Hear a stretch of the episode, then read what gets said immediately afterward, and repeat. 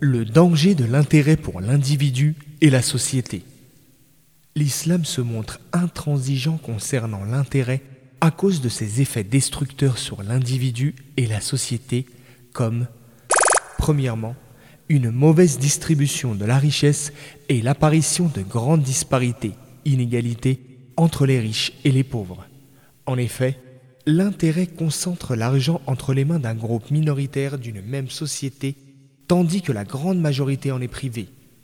Cela constitue un déséquilibre dans la distribution de la richesse.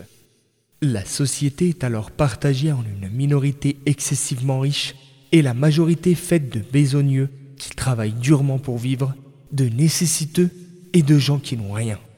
C'est là le terreau idéal pour la propagation des rancœurs et des crimes dans la société. Deuxièmement, l'habitude de la dilapidation et de l'absence d'épargne. La facilité d'accès aux prêts avec intérêt a encouragé beaucoup de gens au gaspillage et leur a fait perdre le sens de l'économie et de l'épargne car ils trouvent toujours quelqu'un pour leur prêter tout ce qu'ils veulent, alors ils ne font plus de calculs ni pour le présent ni pour l'avenir, mais font plutôt de l'excès dans l'acquisition de choses accessoires ou futiles, au point que leurs dettes s'accumulent et leur rendent la vie oppressante. Ils passent alors toute leur vie écrasés par le fardeau de ces dettes et ses prêts. Troisièmement, le prêt à intérêt freine l'investissement des riches dans les projets bénéfiques pour la nation. Tout fortuné trouve dans le système basé sur l'intérêt un moyen d'obtenir avec sa richesse un certain taux d'intérêt et cela le détourne d'investir son argent dans des projets industriels, agricoles ou commerciaux, pourtant très bénéfiques pour la société. Cela parce que ces projets incluent une part de risque et requièrent un minimum d'efforts et de travail.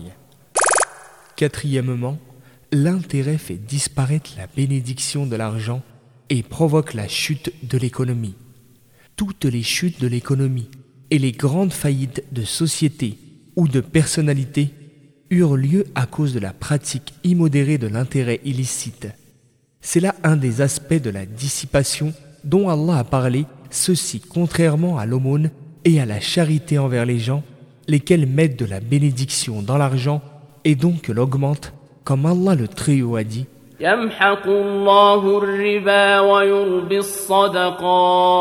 Allah dissipe l'intérêt en pure perte et fait fructifier les aumônes. Verset 276 de la sourate La Vache.